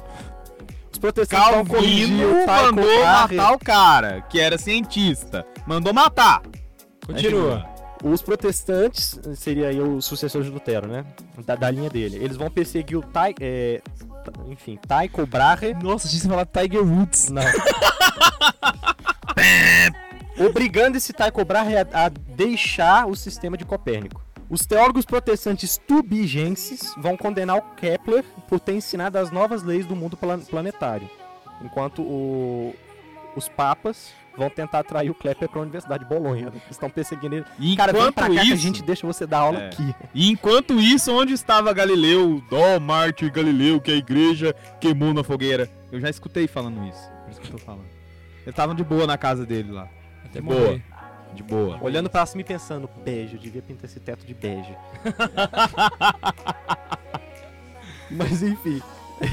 Então quer dizer que tudo que ele reclamava na igreja, e tudo isso que o pessoal fala, que ele, tipo assim, ai, ele venceu essa estrutura Levou de poder da igreja católica. Ele era muito pior. Muito pior. Tanto é pior que, chegando agora, começou a surgir lá na Alemanha, né, os anabatistas, que era um, um outro braço da reforma protestante, né? Mais um dissidente ali do Lutero e tal. E começou, em determinado momento, a encher a paciência do Lutero. O Lutero ficou meio puto da vida com esses caras lá. Fala, vai, mata tudo lá. Não quero saber desses caras aqui não. Pode mandar matar. Deu cabo deles. Pô, é fogo na geral. Só voltando um pouquinho lá no começo do programa, hoje quando eu tava preparando, e aí eu fui ver exatamente o que, que é que ele falava, eu queria te convidar a refletir comigo, meu irmão. Põe a mãozinha no coração. Vamos lá, amados. Como dizem os pastores. Vamos lá, amados. Presta atenção. Olha, ele acreditava. Eu vou até ler aqui igual. Lutero acreditava que Deus não elimina os pecados, mas Cristo apenas cobre com o seu manto de justiça o pecado dos homens. Você está literalmente falando que Jesus, Senhor, Deus Todo-Poderoso, Criador do universo, pelo qual todo o cosmos funciona sem ele se fadigar, no seu colosso de santidade, dá jeitinho nas coisas. Você tá achando que Jesus é a Dilma, velho? Tá achando que Deus é brasileiro, pô? Ei, eu- eu- isso aí é, isso- é- é tipo assim. Não, não vou eliminar, eu vou dar um jeitinho aqui de cobrir. Véi, isso é o cúmulo do absurdo. Como, é que- como que um cristão. É sério, como que alguém que acredita que Jesus é Deus consegue acreditar numa parada dessa, velho? É você jogar o sacrifício na cruz fora. Porque se ele serviu pra é, perdoar os nossos pecados. Cara, eu vou que eu dizer vou dar mais pra vocês. Vou- Você! Não, vocês não têm O ideia. homem que, que morreu na cruz, velho. Tipo assim, como que um evangélico. É sério, se você for evangélico e tá ouvindo a gente, me fala, como que você consegue acreditar? Esquece qualquer coisa. Esquece que eu sou católico. É é só você e seu pensamento. Como você consegue acreditar numa merda dessa? Sinceramente, Mas se eu fosse de Jesus, eu ficava ofendido com. Nossa! Vocês estão pensando no absurdo, vocês têm que pensar quando a gente tá falando do Lutero é muito absurdo. Então, por exemplo, é, ele vai dizer que Jesus se fez homem pelo pecado. Sendo assim, ele nasceu no pecado. Véi! Dessa forma, ele vai quebrar com o dogma da Imaculada Conceição e vai começar aí a treta dos protestantes com, a- com Nossa Senhora. Foi ele também que falou no, naquele. Tem um livro famoso do Lutero, vocês poderiam procurar depois, chama Conversas à Mesa. Que era, tipo assim, o Lutero Esse era falava. um negócio que o Lutero entendia, né? É, Lutero falava, daí os brother dele anotava, saca? Mas enfim, ele falava, a galera anotava e ficou, né? Os Kim registros. Jong-un e os caras do lado. É, e ficou, ficaram os registros dele lá. Daí, numa dessas conversas à mesa, que não. Ele colocou assim: Cristo adúltero. Eu, eu não tô inventando, tá? Eu tô, tô repetindo aqui. Nossa, achei que era o Frei Beto. Cristo me falado. perdoe. Cristo adúltero. Cristo cometeu adultério pela primeira vez com a mulher da fonte do poço de Jacó, de que nos fala São João. Não se murmurava em torno dele. O que fez então com ela? Depois com Madalena, depois com a mulher adúltera, que ele absolveu tão levianamente. Assim, Cristo, tão piedoso, também teve que fornicar antes de morrer. Tá no livro dele, Conversas à Mesa, tem uma edição BR, vou deixar aqui pra vocês, ó, a edição BR, é... de Vecchio, Rio de Janeiro, de 1956. Véi. Vamos lá, mais coisas sobre Lutero. Tem mais! Tem mais. A gente. A, Você já ouviu o a gente fez pérolas da Dilma, velho. Pérolas do Lutero. Por que a gente não Olha a fez? outra. Olha a outra. Essa daqui também é do, do Conversas à Mesa. Certamente Deus é grande, poderoso e bom e misericordioso, e tudo quanto se pode imaginar nesse sentido, mas é estúpido. Fazendo esse livro, ele vai lançar outro livro chamado Da Escravidão Babilônica, que ele vai falar de todos os horrores do Papa. Ai, por isso que, assim, que Deus, vai, Deus vai é. te libertar, meu irmão, da Babilônia. Exatamente. Agora tudo faz sentido. Ele, aí ele vai reduzir os sacramentos a três. E vai mudar, além de reduzir. Ele vai reduzir a- o, o. Pra ele só vai ficar batismo, confissão e eucaristia. Ah, Só que ele vai mudar o nome. Né? O, o batismo vai ser o. batismo tobogã? é- E só pode ser pra adultos. É, a confissão é, é autoconfissão. E a eucaristia vira ceia, que é só um gesto. Né? É, que base esse cara teve pra falar que a confissão ia ser um sacramento que você se dá? Eu, Que apóstolo fez isso na história da igreja? eu, Me fala. E- eu Quem disse que Lutero liga pra que algum apóstolo diz? caguei. É minha Bíblia, eu faço dela o que eu quero. Não gostou, escreve a sua. Esse cara, velho, ele deu combo na excomunhão, saca? Tipo assim, ele. And this comunhão goes to. Ele foi tipo a Adele da excomunhão, saca? Cinco, no... Teve a gravidade, não. É. Foca. É, E aí ele vai trazer na, na- na grande. Eu, eu acho assim, um dos maiores heresias dele, que é a da empanação. Agora Jesus, ele. Ah! Essa é muito boa, vai lá. Esse eu sei qual é. O verbo, ele vai se unir ao pão. Ele- né, então, na verdade, ele não vai. O, o pão não vai se tornar o verbo, mas o verbo vai entrar dentro do pão. Na verdade, é tipo um grande sanduíche de Jesus, assim, sabe? Jesus Então quer dizer que o do pão. Então, tipo assim, O pão tá ali, Jesus tá no meio. no- na Bíblia de Lutero, Jesus levantou e falou assim: Eu estou neste pão. É. Não este é o meu pão. Eu estou neste pão. Ah, tá. Mas é ainda é o pão, mas É. eu tô aqui. Aí na do Mormon ele vai dizer, este não é o meu corpo, mas vai ajudar você a se recordar. O do anglicano ele vai levantar e vai dizer, isso é o meu corpo, depende se você é da High Church ou Low Church. Aí depende de cada bíblia que você tiver, como ele vai dizer. Mas zoeiras à parte, poucos anos depois que teve a, a revolta protestante, né? Tinha mais de. Eu, eu, eu li esse dado especificamente deve ter uns dois anos, por isso que eu vou falar os números errados, mas poucos anos depois tinha mais de 200 interpretações para quatro, pra quatro palavras na, na Bíblia, né? Isto é o meu corpo. Tinha mais de 200 interpretações para essas quatro palavras. Agora você imagina para a Bíblia inteira, né? Do Gênesis ao Apocalipse ali, né? Isso, tirando os sete livros que ele fez o favor de adulterar, né? Mas tira. Logo tira- ele que acreditava que a explicação mais simples era verdadeira, né? Isto é o meu corpo. E aí? Como eu falei, o Lutero é o mestre do, da contradição. Outra contradição. É ideólogo, cara. O ideólogo acredita no que, no que é vantagem pra ele. Então, Cara- se isso aqui é bom, isso daqui vai. Agora não é não, então, mas agora isso aqui vai. Ele era Entendeu? Assim, ele era um cara bem pancadinha. Ele vai escrever, tem uma biografia famosa dele que vai dizer, por exemplo, que ele via em toda parte visões horríveis, fantasmas, demônios. Ele era chutado, cara. Louco, Mas eu não esperava outra coisa dele. né? né? E aí, aí questão Com certeza o capeta não batia nele. Só palma, né? Tipo assim. É... Eu fico A vendo, mãe- O capeta deve ter ficado muito feliz. Não, calma Sim. aí. Ele devia voltar pro inferno depois do dia de trabalho e falar assim, velho, o Lutero hoje, ó, você pira, velho. Como eu falei, o Lutero é o cara da, da- que vai contra si mesmo, né? Um cara complicado, né? É, ele vai ser contra as universidades, ele vai dizer que as universidades são antros do pecado. Hoje em dia eu até concordo. Mas tá vendo, todo o pensamento anticientífico e tal, né? Que o pessoal disse que era a igreja que tinha. Porque não, porque se o Brasil tivesse sido colonizado pelos protestantes, nossa, a gente tinha tido um progresso científico e tal, né? Uhum. É, É. A Índia lá, prova, viu? é, África do Sul. África do Sul tá É, desse jeito. genial lá. E aí, ele vai, ele vai. Em 245, a mamãe dele tá morrendo. E a mãe dele pergunta: Filho, eu tô em dúvida, eu não sei se eu sigo você aí no protestante e tal, ou se eu viro católico, o que, que eu faço? Aí ele fala: Não, mãe, é. Pra morrer é melhor a senhora. mo-" Quer ver, ó? Minha mãe, disse ele, inclinando a cabeça, não vos posso enganar neste momento. Protestantismo é talvez melhor pra nele se viver, mas o catolicismo é melhor pra nele se morrer. Ele fez a mãe dele virar cató- voltar a ser católica antes de morrer, velho. Cara, se nem sua mãe te apoia, velho. Tem uma coisa ele- muito cara, errada. ele vão Muito to- queimem errado. todos no inferno. Minha mãe não. Boa, né? Tipo assim, e até eu junto, mas minha mãe não vai. Mamãe não. Mamãe, igreja católica. E aí eu vou eu vou uma pergunta aqui, sinceramente. Eu, eu, eu- eu vou me arrepender de ter perguntado isso. Eu juro que eu vou me arrepender, mas eu vou Por perguntar. Qual era a relação de Lutero com Nossa Senhora? É o que eu acabei de falar, ué.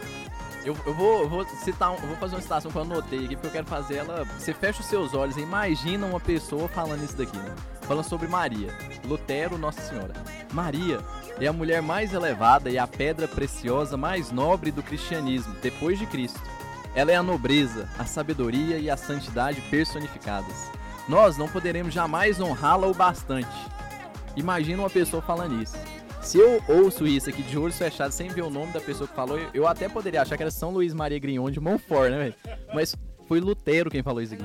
Como? Lutero falou isso aqui. Mulher é Maria, mulher mais elevada, é a pres- pedra mais Ei, preciosa. você que é protestante e tá ouvindo o programa agora, eu tenho uma peça e uma notícia pra você. Mas é que é essa questão que eu falei, cara. O, Nossa, ele vai se o problema, todo. o problema é, todo, o você viu uma coisa dessa aqui do, do Lutero, né? E hoje você pega essas es- igrejas de esquina aí, e falta pouco xingar a mãe de Cristo, né? Hoje em dia, com o protestantismo contemporâneo, fora essas igrejas históricas, né, que são luteranos, calvinistas e anglicanos, fora essas igrejas históricas, né, a grande maioria dos protestantes tratam tão mal a Virgem Maria que os muçulmanos tratam ela com muito mais respeito que os cristãos Sim. Eu já vi um... Os muçulmanos. Onde eu vi, velho? Foi você que me falou? Tem um Talvez. trecho muçul do... Do Alcorão. Não, tem uma No- sura do Alcorão. Um capítulo que é inteiro dedicado à Sagrada Família. E eles falam de Nossa Senhora sempre como a Virgem Maria. No Islã existem cinco mulheres perfeitas. Uma delas é Nossa Senhora. E olha só, Isso porque Jesus não é filho de Deus, não é Deus. É só um profeta. E sinceramente, eu, vou- falar uma coisa aqui pra vocês. Nós cristãos, a gente prefere que vocês degolem a gente do que ficar falando Nossa Senhora. Logo, Falar da mãe? Pô. é melhor. Se nem Lutero queria. Hoje em Eu dia, ia falar uma coisa hoje que em dia tem preso, esses meninos afeminados aí que você xinga eles aí e eles. Ai, tô fazendo bullying comigo. Mas na época que eu estudava, era o cara falando qualquer coisa, mas já vinha de voadeira, hein, É filho? O cara saber. queria ter três vezes seu tamanho, xingou sua mãe, você parte pra cima. O Estado Islâmico, degolando os cristãos lá no Oriente, não ofendem tanto os cristãos quanto os protestantes de esquina falando de Nossa Senhora. Né? De mãe não se fala. Mas que tá, Lutero ele vai fazer toda essa confusão aí. é, e em 1520, uma comissão de cardeais e teólogos presididos pelo, pelo Papa Leão XIII, ou pelo Leão X, perdão, é, como ele não quis ir né, até Roma, eles vão redigir uma bula chamada Ex, Exurge Domine, que é composta de três partes. A primeira, ela trata dos erros, a segunda dos escritos e a terceira da pessoa do excomungado. Essa foi a bula que excomungou ele? Exatamente. E aí, nesse momento, ele vai, vai, vai ter toda a proibição, né? De ler o material do Lutero, enfim. É, Peraí, mas esse aí foi só a proibição pra ler o que ele escrevia ou foi de fato a excomunhão dele? Foi a recriminação dele. Porque Ah, a a, excomunhão dele foi depois. a- a excomunhão dele vai vir em 1521. Isso aí é mais ou menos o que aconteceu com o Boff. Exatamente. Porque a igreja sempre faz assim, ela dá o direito da pessoa voltar atrás. Não foi, não? Não, não, não, não, não. É porque essa, essa bula A primeira foi só pra falar que, olha, esse Lutero tá falando merda. Depois excomungaram. O Boff não foi excomungado, mas essa bula ele recebeu. Uma bula dessa aí. Aham. Foi? Uhum. Ah, tá. Aí o- eles pediram pro Lutero se retratar, deram um prazo de 60 dias pra ele se retratar. Ele chegou a falar: quem não combate o papado de todo o coração não pode alcançar a salvação eterna. Estou combatendo o papa, estou sendo um herói. A salvação aonde, né? Do tinhoso, né, meu jovem? Sim. E aí, em 3 de janeiro de 1521, 3 de janeiro, a gente podia até fazer festa nesse dia, né? É, o Papa Leão X vai lançar a bula Docet Romanum Pontificem. Nossa, que latim horroroso de novo. Docet Romanum Pontificem. Contra Lutero, con- declarando publicamente excomungado. Essa podia ser um feriado nacional. A gente podia fazer. Vamos fazer Fazer a isso? hein? Vamos reunir, Comemoração. dia 3 de janeiro é o dia da gente se reunir, pra gente comer coroas uma cerveja assados, alemã. cervejas alemãs e Mega válido. música irlandesa. Vamos comemorar a excomunhão do Lutero. Hino pontifício. É, ó, fé, a festa vai começar com o hino.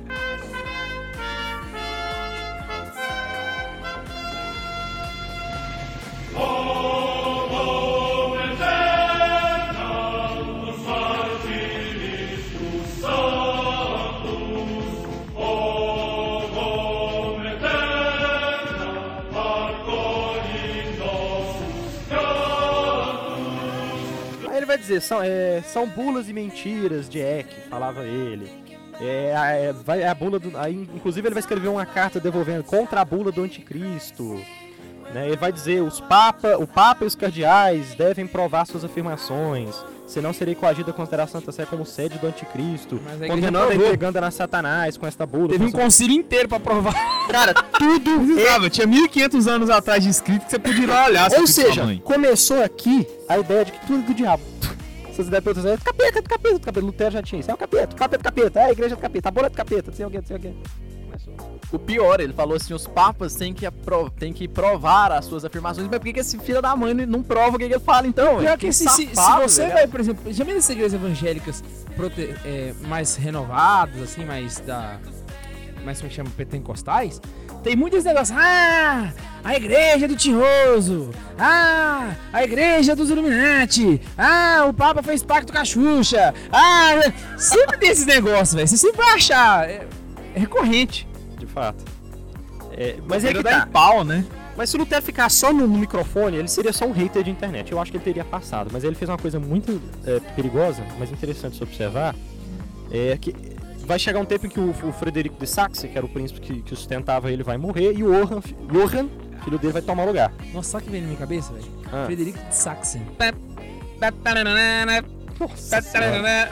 Tobias não sabe meme. Não adiantou. E aí que tá, o Lutero ele vai vir e. E aí o Lutero ele vai tentar trazer. vai- o, cara, o cara vai dar uma sentada nele lá, vai mandar ele ficar quieto, ele vai tomar uns tocos, o que, que ele vai fazer? Ele vai dar uma sossegada, é, vai voltar a vestir a roupa de padre, né? E vai voltar a celebrar a missa. Vai ficar quietinho, vai dar uma sossegada. Você já não tava excomungado? Hã? Não, é que cê- a gente inverteu a ordem, porque vocês não estão seguindo o roteiro, calma aí. Aí, Ah, isso foi antes da excomunhão, antes das 95 teses. É, para aí. Olha só o que ele vai fazer. Ele vai chegar a. Deixa eu até pegar o ano então, pra não ficar complicado, né? Não. Cara, Caralho, como? o que, que foi? Cara, 1541. Depois da excomunhão dele, velho. Como? Uai, velho. Frei Beto não tá lá, celebrando missa, até hoje? A missa da diversidade dele lá, do, em São Paulo? Cacete. É o- é- os caras, é, eles, o- é bom que os hereges eles não criam nada de novo, né? Eles sempre vão repetindo. É, são sempre- O cara consegue nem ter criatividade. eu achando que o Frei Beto ele era muito assim, astuto, não. Lutero ó, já fazia isso há muito tempo. filho. Ele vai voltar a rezar a missa, e aí no momento que ele tinha que falar a oração eucarística na missa, ele vai começar a trocar, mudar palavrinhas, mudar termos, colocar outras questões. Mas é o que fazem nas igrejas, que eles mudam mais ou menos, a e Ah, tipo assim, ele colocava algumas questões que eram do proveito dele, umas questões sociais, talvez, né? Exatamente, ficava mudando e alterando, e aí, cara, ele. Eu acho que é o que vai fortificar de fato a reforma Imagina só a missa do, do Lutero. Assim, cante de entrada. A culpa é da abolição. de-" É mais ou menos assim, ó. É. E aí, cara, o que eu acho interessante, ele vai criar uma revolta silenciosa. Ele vai criar o nome de missa alemã. Já viu isso? Missa afro, missa sertaneja, missa legal. Missa alemã. Sempre que tem assim, missa, se tem alguma coisa depois, Missa, três pontinhos. bota algum pé atrás, velho. Se tiver alguma Bota os coisa atrás, dois! é, a chance de dar merda é grande. 99,9%. E aí que tá, é... Ele vai criar, na verdade, uma revolução agora mais silenciosa. Cara, Lutero, ele é muito comunista, né? Sério. Revolução Silenciosa, Antônio Grande. É, porra, ele é muito. Ah, E, se- e a gente jurando que esses comunistas do soviético era, tinha começado a parada. Que era original, Isso né? não é reciclando, filho. Espera. Isso aqui é bom. É Vamos colocar mais assassinato, paredão, gulag aqui. que rola. É comunista. Ah, gostei, vou me apropriar. Vai lá e se apropria. É assim mesmo. É tudo de todo, mão na bunda. Não, eu diria assim que Lutero, ele modificou Deus. O, comunismo largou ele de mão de vez, né? Assim, foi um processo gradual. E eu E... fico pensativo com o que eu falei agora. Ele olhou pra mim assim, pô. e aí que tá, o Lutero ele vai é, fazer todas essas tretas, mas eu- como a gente falou, o que vai mais ma- marcar a vida, a presença espiritual dele, além da é essa questão libidinal. O cara é muito luxurioso, né? É... Ele arranjou mulher depois que. Claro! Não, você não. Umas cara, três, né? possível. Hã? Umas três? Umas três, uma carroça. Vou explicar. Três É, carroças. Ele vai dizer que o casamento Na- nas inter- interpretações malucas, né, ele vai dizer lá que o, o crescer e multiplicar é uma lei universal. Todos são chamados a casar. E ele vai dizer que o casamento é uma obrigação. Ou seja, o celibato é um pecado. Isso daí me lembrou aquela história daquele amigo do Lutero do, que tá vivo ainda, né? Que é aquele que falou assim: pegar a mulher do vizinho, pega a mulher do, do seu vizinho e adultera com ela, né? Eu vi isso no Fantástico. Ei, e há eunucos que se fazem eunucos por amor a Deus. Não tem? Isso não importa. não gostei. Não quero, não quero ler esse Não, texto. Não gostei, vou tirar. Ele não tem isso, não? Não. Não gostei, vou tirar. Meu Deus. E aí que tá, ele. Então, cara, vai ser, o cara é muito. Então, velho, essa concepção aí de que Jesus deve ter tido relação É. com Maria Madalena É nasceu. dele! Eu achava que, velho, eu achava que era do Dan Brown, do Karl Marx, do. e Tudo veio dele. É dele! Esse cara, ele é um. Quando a gente falava que ele fez a grande privada de onde ia sair todas as merdas, a Você gente não faz tava ideia, falando ipsilíteres, velho. E a gente achando ruim porque o Dan Brown tinha escrito isso no livro. Não, filho, tá muito mais antigo que isso. Aí ele então vai tentar. Vai, cara, vai ter toda uma questão de treta com mulher. O adultério com consentimento do marido é também expressamente sancionado pelo reformador. Quando do casamento. Assim, bora fazer um swing, né, mano? A criança, assim, gerada, diz ele deve atribuir-se ao marido legal. Eu jurava que era da Simone de Beauvoir. É do Mar, é do, do Lutero, velho. Véi! Esse. Véi! Se eu fosse abrir uma casa de swing, eu colocaria esse nome lá. E se o Lutero. cara tinha celibato por voto, ele dizia assim: tá, você pode viver o seu celibato, mas não tem problema se você tiver uma amante pra você pegar de vez em quando. É, rapaz, Lutero. E aí, cara, ele vai chegar num convento, vai dissuadir as. as- Tudo isso as- tá nesse livro? Tudo isso tá nesse livro. Fala o nome do livro. Na bibliografia no final. Vamos seguir o meu É roteiro. porque é o por seguinte, favor. pra quem não tá vendo, enquanto a gente tá falando aqui, tudo que o Ney vai tá falando, ele tá pegando um livro. Saca? Da bibliografia do. do O Diabo, Lutero e o Protestantismo. Pode jogar na internet que você acha o PDF. Padre pra você Júlio e. Maria Lombardi, mas se quiserem comprar, vocês acham também, é um livro Véi. interessante de ter. Pe... Pra um debate. Nossa senhora. Você É. empresta ele? Pressa. Não! Mediante pacto de sangue, mas empresta. Então vai ser muito marcado. E ele, cara, ele vai arrumar um convento lá, vai convencer essas freiras de que elas não devem viver voto por nenhuma, não sei o que, não sei o que. Resultado, ele manda um cara ir com uma carroça pra de- deixar comida no convento. No que ele deixa, sabe coisa de filme? Ele deixa a comida, as, as, as noviças dão a volta e entram na carroça. E ele leva essas meninas pra casar. E uma, inclusive, ele tira pra casar. Pra- com ele. Com ele, que vai ser. Claro, né, filho? Negócio das novinhas aí, ó. Já vem de antes. Aí então ele arranja uma esposa- as mulheres pros outros e aí pega uma espátula pra ele. Pega ainda. uma pra ele também que ele vai chamar de Venerável Monja. Ele sempre vai tratar de Venerável Monja. Que vai ter cinco filhinhos com ela. Inclusive o mais velho é o Hans, que vai ser um. É o cara que vai continuar bastante o trabalho do pai aí. Não é muito ouvido, mas o cara é sinistro. É tão horrível quanto o pai, né? É, E aí, marcando isso, a gente, o que, que a gente tem além disso, né? Tem mais. Claro que, cara, Lutero Já deu uma mais. hora e vinte, mano. A gente tem a Inquisição. E, e não para, velho. Tipo assim, só vê. Parece que, tipo assim. Aquele- aque- aquelas piadas que o pessoal faz com bolsa, que vai arrancando prancha de surf? Tô- ele abriu esse livro, velho. Eu tenho Só uma tá saindo melhor. bosta, mano. Eu tenho anal- é tipo essa daí. Você É consegue- bosta. Quando você mais você mexe, consegue- o fedor tá. Bicho, você consegue adubar todas as plantações em Val de Rio Verde, filho. Só que a merda que tá aí dentro. Sem zoeira. Tobias, fala do, do, do, do, a a perseguição com os anabatistas. Não, mas um dado geral. Então foda-se. É, em 1527, ele vai fazer uma outra inquisição, além dessa dos anabatistas, contra leigos. Porque esses leigos é, foram contra. Eles, eles abjuraram a doutrina de Lutero. Ele mandou matar, ele mandou matar seis pessoas. Ah, então quer dizer que ele, ele fez com essa galera o que a igreja devia ter feito com ele. Na concepção dele. É porque quem matava os outros por questões religiosas foi só a malévola da igreja católica. A prostituta do apocalipse. A o sede do anticristo. Porque ela que matava os outros. O protestante não faz isso. O protestante vai acabar com isso. Só que não. Agora, pra acaba, acabar aí pro K2 não falar que tem tanta coisa do Lutero, é, ele vai, já no final da vida, ele vai ver ah, o tamanho da merda que tá virando, porque um monte de reformador vai aparecer na historinha, né? Vamos comentar por alto depois da morte do Lutero aqui. É, e aí ele vai, vai vendo a merda que tá dando e ele comenta. Quanto é escandaloso ver-se, depois do advento da reforma, o mundo andar diariamente de mal a pior. Os nobres e os rústicos chegam a dizer que não eh, de- eh, chegam a dizer não precisar de pregação, nem terem de pagar sequer um vintém por todos os nossos sermões juntos. Vivem como um creem, são e ficam porcos e morrem como tais. Os próprios pastores que sobem ao púlpito são hoje os mais vergonhosos exemplos da perversidade e de outros vícios. Mais uma vez, Lutero por Lutero. Pelo amor de Deus. Cita aí, onde é que tá esse, esse trecho? Tô, pera aí, deixa eu achar o ponto aqui certinho, porque o trecho é Você grande. conhece um protestante, velho? Manda isso pra ele. É sério. Ouve junto com ele. Meu Deus. Cara, estão nas cartas dele, eu quero falar já já. Como é que morre Lutero? Cara, vão contar mil histórias diferentes de como Lutero morreu. Então diz que ele va- vai morrer Tipo a de morte de Maomé, assim. A cada coisa um- assim, cara. É, é, é. O autor compara. Juro, compara. É, cara, eles vão falar. então, a a maioria dos protestantes falam que Lutero morreu santamente, morreu de idade, deitado na caminha. Outros vão dizer que ele morreu doente, mas aí eles vão se. Como eu posso dizer? Vão se. Auto, vão, como eu posso dizer? Contradizer, porque cada um vai dar uma doença diferente. É, aí cada um vai. Uns vão dizer que ele suicidou.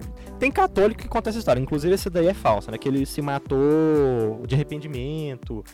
Ou já ouvi uma muito bonita que se ele, ele converteu, pediu perdão, voltou pra igreja e morreu. É verdade isso? Não. É, E aí ele vai fazer um. Enfim, vão, vão dizer que a saúde dele foi arruinada pelo demônio. Enfim, a questão é. Sabe como é que Lutero morreu, K2?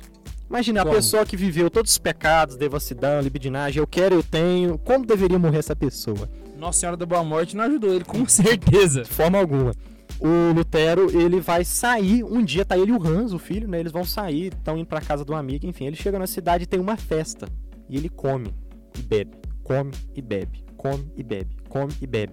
Ele comeu tanto e bebeu tanto nessa festa que aos 47 anos de idade ele passou mal e vomitou as próprias tripas. Tipo os romanos, quando eles faziam aquelas festas, né? Que come tem que vomitar. Sério isso? E aí tá, mo- mo- morreu Lutero, fica o legado dele. Dois lados. Legado. É, o legado. Não, claro que deixou legado. Um homem com, com essa importância histórica, marcou a história dessa forma, ele vai deixar um- marcas na história. E vai deixar duas marcas. Embora diga que ele teve, fez uma reforma, o que eu acho que ele fez foi uma revolta. Eu não gosto do termo reforma e gostaria que vocês católicos em casa não usassem reforma protestante, mas sim revolta. Porque ele não fez uma reforma. Ele fez uma revolta, o que ele fez foi um rompimento, ele não mudou nada. Quem fez reforma foi Santa Teresa de Ávila, fez uma reforma no Carmelo. Podemos dizer até que São Francisco de Assis fez uma reforma. Não podemos dizer, foi, mano. É, foi uma reforma. Sim, mas eu tô falando, podemos dizer para nenhum católico falar, ah, o teólogo, o padre tá ouvindo a gente, ah, você- tu chamou o São Francisco de reformista. Você tá entendendo o contexto, enfim. É... Só para evitar e-mail. Não, e a igreja suscita santos para que os santos façam as reformas necessárias, né? Então, São José, o- ele vai fazer uma revolta. E o- o pe- os revolucionários vão seguir ele fazendo revolta. E o que a igreja faz, na verdade, não é uma contra-reforma. Porque parece que eles estavam querendo reformar e a igreja estava querendo voltar porque era antigo, né? Uma contra-reforma. ah, Né? Não, o que a igreja estava fazendo era uma reforma. Eu acho que a Ah, igreja, a em si igreja uma fez a reforma. Ele fez uma revolta e a Mas fez aí, pra ficar legal pra quem escreve, né? Porque olha só, uma coisa que a gente tem que vou deixar claro aqui. Véi, a primeira instituição que mais lucrou com. A primeira instituição, assim, as primeiras, que mais lucraram com a propaganda foi o pessoal da Revolta Protestante. Por quê? A imprensa foi feita lá. O cara já tinha aquela coisa de escrever, mandar publicar e esparramar pra tudo quanto é canto. Todo mundo pegava qualquer porcaria que eles escreviam e difamava. Difamava. Então os caras são o primeiro a usar a imprensa como meio de propaganda pra uma ideologia. E os cristãos Saca? católicos, eles não. Eles só sabiam lutar com espada, eles não sabiam lutar com papel, com imprensa. Apologia à moda antiga, com- cara. Eu adoro essa. Pode revolução. rolar hoje ainda, viu? Eles estão começando a aprender a fazer isso agora com o comunismo, né? Pois é, e ainda vai, faz mal, né? Fica aí fazendo podcast. Então quer dizer então que essa. essa, essa... Eu não peguei, velho, a piada. Ai, ai. É, All timing. peguei tardia a piada infame desse herege. Aí... E aí- Você tem que ia falar desse negócio. O legado de Lutero, ele vai deixar um legado bom, podemos assim dizer que por causa dele a igreja vai ter uma reforma com o Concílio de Trento. Só que esse não é o legado dele. Não, eu tô falando as marcas que ele deixou, as consequências que ele deixou pra história. Ah, sim. Se você tirar o fator Lutero, pode ser que não, não tivesse acontecido. Ah, sim. Entende isso. Eu tô querendo dizer que até de uma coisa tão ruim quanto Lutero, Deus soube trazer- tirar coisas boas. Não, Deus tirou muitas coisas boas. Deixa eu citar e aí que vai, a gente tem o Conselho de Trento, os jesuítas, inclusive, né? E do outro lado a gente tem toda a galerinha que vai seguir as denominações. Então vamos trabalhar com esses pontos. Primeiro vamos falar. Peraí, só, só deixar aqui claro o, Vamos o- falar- o legado master aqui. O legado master do Lutero é que toda vez que alguém virar pra você, você tá falando alguma coisa pra alguém, e ela falar assim, você vai fala, explica pra ela com toda a razão possível, com toda a eloquência, né, sua perfeição de explicação de alguma coisa. Aí a pessoa vira e fala pra você assim, não concordo, meu ponto de vista é diferente. Cara, isso é herança do Lutero, velho essa propaganda toda. E aquela hora que eu falei relativo Deus, acabou, fi. Se, se Deus é relativo, velho, tudo mais é. Então, o meu ponto de vista, entre aspas, aí, agora vai ser o norte eu fazer qualquer coisa, saca? É um, um subjetivismo total. Então, você vai elevando isso a todas as potências, chega até hoje com aquela porcaria da ideologia de gênero. É, A pessoa é o que ela quer porque ela acha que é. Ela que fica e o resto ela que, que, mude, fica né? o resto Eu não preciso mudar o meu eu. É tão lindo, não precisa mudar, é tão lindo. Pois Eu é, não acho Essa é a isso pior nada. coisa dele, velho, saca? E Jesus não acha isso nada lindo. Mas falando do, do pessoal que vai seguir o legado do Lutero, a gente tem toda uma turminha de reformadores, de revoltados que vão sair atrás dele, né? Às vezes covardões queriam sempre revoltar e aí quando um, um puxou, eles foram atrás, né? Tipo, você precisa de um idiota pra fazer a merda e o resto O resto, o, re- o resto aparece. Você só precisa de um idiota, o resto você consegue. E aí o, Zwig, Zwinglio, Zwinglio, difícil falar o nome dele, né? É o que vai cuidar da reforma na Suíça, que era um padrezinho que vai catar uma mulher, né? Vendo? é, Tudo começa. Com a questão sexual, velho, é triste. Depois vai, por, por que os padres não vão poder. Porque quem, quem definiu que o padre não pode casar foi a igreja, isso não é da revelação, né? Então o Papa tem o poder de A voltar igreja atrás. no ocidente. É, o Papa tem o poder de voltar atrás e fazer que os padres se casem. Mas ele não quer. Só que aí João Paulo II fala: Isso nunca vai acontecer. Por motivos mais do que óbvios. Tá funcionando bem, obrigado. né? É, Sempre deu certo, né? Vocês que falam que os padres deveriam casar, você já parou pra perguntar pro seu padre se ele quer casar? Se ele quer arrumar uma mulher, filho, dor de cabeça, problema? Ele não quer, para com essa merda. E aí que tá, né? Nele, você quer casar? Não. De forma alguma. E aí, é. Ele vai, inclusive, liderar camponeses pra entrar dentro das igrejas, quebrar imagens e estátuas, destruir altares e outra coisa que ele vai dizer, né? Ele vai atacar as prerrogativas da Maria, de Maria Santíssima, negando-lhe a possibilidade de ser virgem, porque pra ele ninguém é virgem. Que ele é um fracassado, né? Que não conseguiu lutar contra a virtude, viciou no pecado e aí acha que ninguém é virgem. Ainda seguindo ele tem o Carlos Tad, que vai ser foda ali na, na, na- na- Alemanha ali junto com o Lutero, vai dar trabalho pra caramba. É, vai ter toda a, a confusão com os anabatistas. É, o cara vai desfazer a universidade, vai ser um horror, né?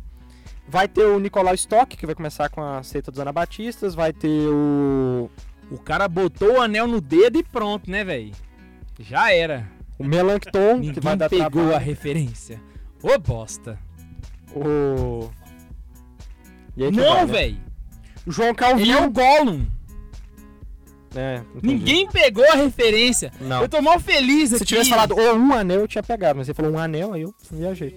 E aqui tá, vai continuando. O Calvino, que vai começar todo o movimento calvinista, o calvinista vai desenvolver a teologia dele, vai pro outro lado. Inclusive, ele vai brigar com o, o Lutero. E em algumas cartas, ele vai chamar o Lutero de porco, asno, cão, touro, bêbado e endemoniado. Maldito, eu tenho que concordar com ele.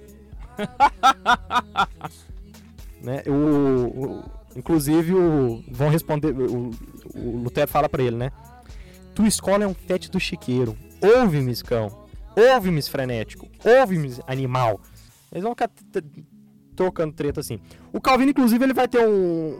Ele é muito dramaturgo, né? Ele vai ter um momento em que ele vai pegar um, um um companheiro lá dele chamado Brulé que morreu e vai tentar ressuscitar ele. Né? Não conseguiu. Me lembrou um episódio aqui em Anápolis, né, Exatamente. Henrique VIII, que é outro, outra história né, do anglicanismo, toda a treta dele.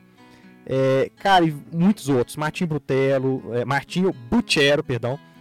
Armsdorf, Ecolampádio, Capitão, é, Teodoro Beza, Thomas Cranmer, Ressúcios. Mano, essa treta toda aí termina naquele pastor da esquina da sua casa, velho. Exatamente. Tá, tá Isso lá. é que importa. Tá lá. Termina É lá. essa galera aí. Termina. Onde, o o que resultou tudo isso? Qual o maior legado do Lutero, né? Tipo assim, o maior em tamanho, o Templo de Salomão. Em São Paulo. Eu acho que é o maior legado que tem, assim, do Lutero. Aí vai seguir um monte de igreja também. Batista, Anabatista, con é, congregacionalista, mer- os mergulhadores. Você conhece os mergulhadores, sabia? É a galera aqui do, do, do Toboágua. É uma seita anabatista é, holandesa. E é coisa antiga. Ela é de 1800 e bolinha. Quer ver? Ela é de... Ah, cacete, eu não tenho a data aqui. E o legado bom, aquilo que ficou, assim, de beleza depois do Lutero. Eu tô te podando, senão você vai virar a noite aqui. Cara, é mano. muito nome. Os qua- Cara, tem uma igreja chamada Igreja dos Quakers. Dos tremedores. É o do da aveia. que criou o velho Quaker. E esse cara... É, velho. E a igreja Quaker, inclusive, que é de 1650, tentou processar a marca de 1877 porque tava usando o nome. Nossa, ainda bem que a PepsiCo comprou o Todd, senão não ia tomar Todd mais. Pois é, mas o Qua- Não, o Quaker na verdade era zoeira com eles. Eles processaram o Quaker. Sério? Eles não queriam que o nome deles fosse ligado à marca, mas o Quaker queria usar o nome deles pra vender. E aí o legado bom? Ian, quer falar? Não. Achei que era vamos falar, achei que era vamos falar piada, velho. Eu tava pensando aqui, né? Porque ele tá falando isso tudo, eu tô pensando aqui. Não, você fala piada. Eu tô pensando naquela piada que eu falei na hora que a gente chegou aqui, que você falou assim, o que que o Lutero fez, que a gente poderia descobrir? Não, o tempo, né? Porque ele queria reformar e fazer uma nova igreja, fez mais de 40 mil, né? Surgirem após ele. Mas de bom de Lutero foi aquilo que eu comentei num dos primeiros podcasts, que sempre a, a misericórdia de Deus sempre supera o pecado do homem, no caso o pecado até de Lutero, que não é um, um bom homem. Porque a vontade má de Lutero, né, que cedeu àquelas grandes tentações que a gente falou que caiu no pecado da soberba, da luxúria e, e etc. O Senhor suscitou em nós, na nossa igreja santa, a companhia de Jesus, que floresceu homens ali de Santo Inácio Loyola pra frente, São Francisco Xavier, São José de Anchieta, apóstolo do Brasil, isso tudo ali no século XVI, tudo vivo ali na época de Lutero, né? É, tantas almas santas como Santa Teresa d'Ávila e São João da Cruz, que reformou o Carmelo, isso é reforma. Foi João da, São João d'Ávila, né? São Felipe Neri. Só os místicos violentos aí, mano. São Carlos Borromeu e inúmeras outras pessoas de fibra ali que esses a gente pode chamar de reformadores. Isso sim são reformadores, senhor é, Lutero, que não está nos ouvindo, porque eu acho que do inferno não escuta podcast. e, por fim, né? São nas grandes provações que, que agita a barca da igreja que são revelados os fiéis, os verdadeiros fiéis. E se a rebelião de Lutero conseguiu dividir a cristandade, a providência de Deus foi muito mais eficaz na vida dos seus santos. Enrisga! E eu acho que com isso, só fazendo uma última referência aqui, cara, que o, acabou de o Neiva acabou de mostrar, no concílio, a igreja convidou os protestantes a participar. E aí vem até escrito: os chefes protestantes convidados à reunião recusaram-se a Foram comparecer. esses nomes que a gente citou aí. Pra encerrar, a gente deixa aí um, uma bibliografia, uma referência pro povo. Né? É, o padre Júlio Maria Lombardi tem um livro chamado O Diabo, Lutério e o Protestantismo, um retrato autêntico. É, ele não tem muita editora não, mas você pode encontrá-lo na- no site www.livroscatólicos.net e eu acho que ele- até eles mesmos disponibilizam o É, próprio PDF. tem o PDF nas interwebs. Joga no Google aí que você acha. E por último, a gente gostaria de deixar um abraço para um perfil no Facebook muito bom, que vale a pena, Tem o, o livro do, do Daniel Hobbes que a gente pode falar também pra ler, o volume 4 da História da Igreja de Cristo, que é a Igreja da Renascença e da Reforma, volume 1, porque tem dois volumes. Ele tem na uma parte, o capítulo quando ele vai falar do, do começo da, da Revolta Protestante, a, parte do Lutero é muito boa, tem muito dado bibliográfico, fala muito dessa questão da, da vida pessoal dele, toda essa loucura que ele teve e de todo o processo pelo qual passou aí essa bagunça que ele criou. É um bom livro também pra, pra procurar. Livro do Mac? Nenhum, pra nada. Tá? E aí, pra encerrar, uma página no Facebook que vocês podem curtir muito interessante, que é Lutero, o Sapateiro. A página é muito engraçada, velho, porque ele, o, o personagem lá, né, seria o Lutero, que é o cara que fica pregando as suas solas. Solas fidei, sola escritura. A página é muito boa, você vai rir, pacas, recomendo. E é isso aí, K2, conta uma coisa engraçada pra gente encerrar. Eu estou com fome! Beijo no coração! E pra você que é protestante, meu irmão, cai pra cá que sempre cabe mais um. Beijo! I'll raise my flags, I don my clothes. It's a revolution.